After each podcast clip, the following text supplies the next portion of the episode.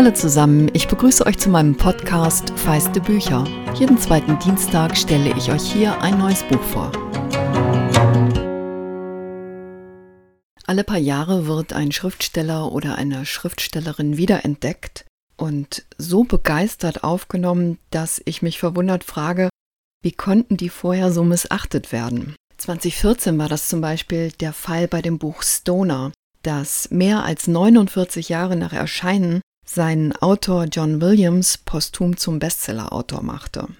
2015 wurde zum Beispiel die Schriftstellerin Lucia Berlin elf Jahre nach ihrem Tod international für ihre Erzählungen berühmt. Und die aufregendste Wiederentdeckung dieses Bücherfrühlings ist die dänische Schriftstellerin Tove Ditlevsen. Im Gegensatz zu Williams und Berlin war Ditlevsen schon mit Anfang 20 ein Star der Literaturszene. Ditlevsen wurde bereits 1917 ins sozialistische Arbeitermilieu hineingeboren. Als dann die ersten beiden Bände ihrer Kopenhagen-Trilogie erschienen, die heißen Kindheit und Jugend, war sie fast 50. Der dritte Band, der bei uns unter dem Titel Abhängigkeit erscheint, ist 1971 erschienen. Williams, Berlin und Ditlevsen sind alle stark von ihrem eigenen Leben inspiriert, wobei Tove Ditlevsen sicherlich am autobiografischsten von den dreien ist. Ursel Allenstein, die die Bände aus dem Dänischen übersetzt hat, zitiert sie Schreiben heißt, sich selbst auszuliefern. Sonst ist es keine Kunst. Man kann es verschleiern, aber letzten Endes schreibt man doch immer über sich selbst. Es ist zwar eine Auffassung, die ich so nicht teile, aber Ditlevsen sagt definitiv etwas darüber, wie ihr Werk zu verstehen ist. Dabei hat ihr allererster Leser ihr vorgeworfen zu lügen. Das war ihr Bruder Edwin, dem das Poesiealbum seiner kleinen Schwester in die Hände gefallen ist. Tove kommt entsetzt dazu, wie er sich vor Lachen kringelt und sagt, das ist wirklich zum Schießen, du steckst voller Lügen. Und dann liest er hier eines der Gedichte vor, dessen letzte Strophe lautet Da nahmst du mich in deine Arme und küsstest zärtlich meinen Mund. Ach, niemals werde ich sie vergessen, die wonnevolle Stund.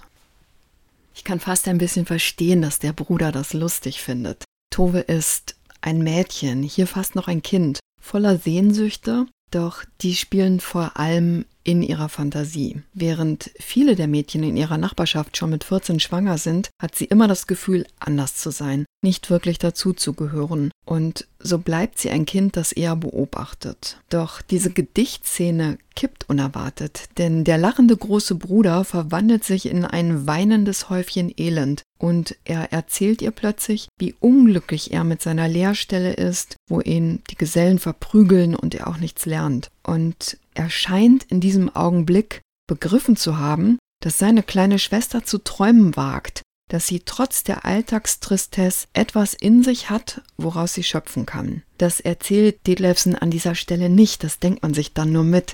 Sie bleibt ganz in der Situation und lässt das Mädchen Tove feststellen.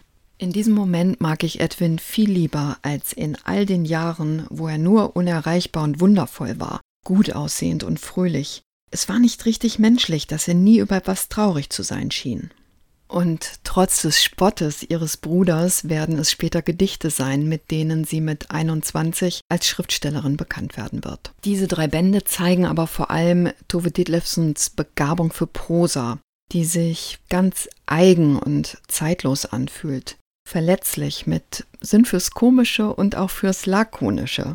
Ich lese euch mal den Beginn von Kapitel 12 aus Kindheit vor. Die Zeit verging und die Kindheit wurde dünn und platt wie Papier. Sie war müde und fadenscheinig, und an schlechten Tagen sah es nicht so aus, als würde sie halten, bis ich erwachsen war. Anderen fiel das auch auf. Immer wenn Tante Agnete bei uns war, rief sie Meine Herren, bist du groß geworden. Tja, erwiderte meine Mutter und betrachtete mich mitleidig. Jetzt müsste sie nur noch Form annehmen. Sie hatte recht, ich war flach wie eine Anziehpuppe, und die Kleider schlackerten von meinen Schultern herab wie von einem Drahtbügel. Meine Kindheit sollte andauern, bis ich 14 wurde, aber was sollte ich machen, wenn sie schon vorher aufgebraucht war? Auf die wesentlichen Fragen bekam man nie eine Antwort. In den Büchern lässt sich miterleben, wie Tove ihren Unsicherheiten entwächst und eine freigeistige junge Frau wird. Sie verfolgt entschlossen ihr Ziel, Dichterin zu werden.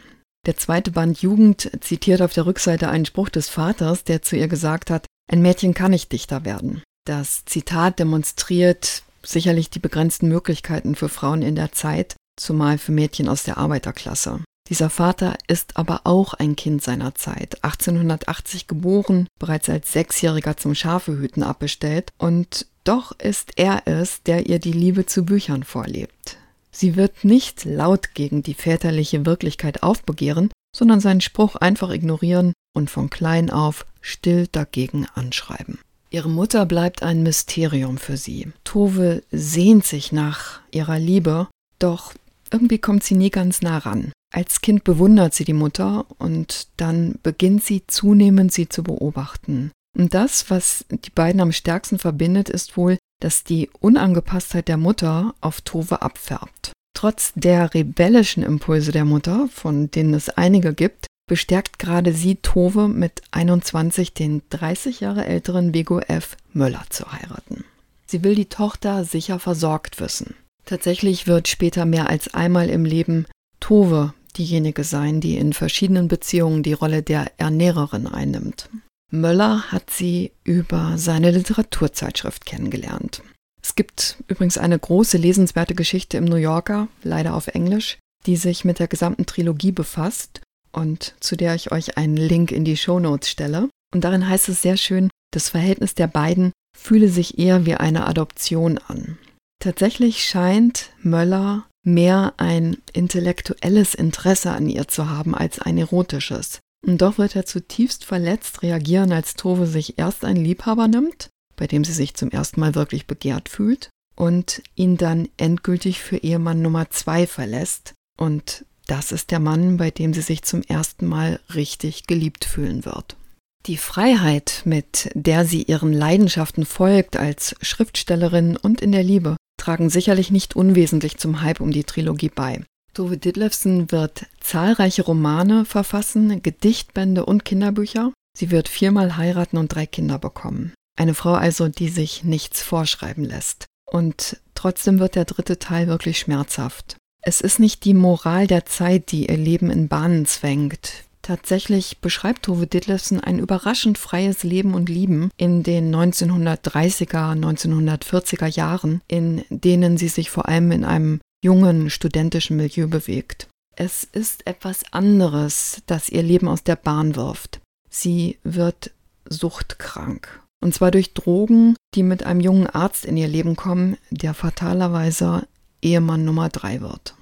So gut Abhängigkeit als Titel passt, zumal es sich um eine wechselseitige Abhängigkeit handelt, kann der deutsche Titel doch nicht ganz die Doppeldeutigkeit des Originals einfangen.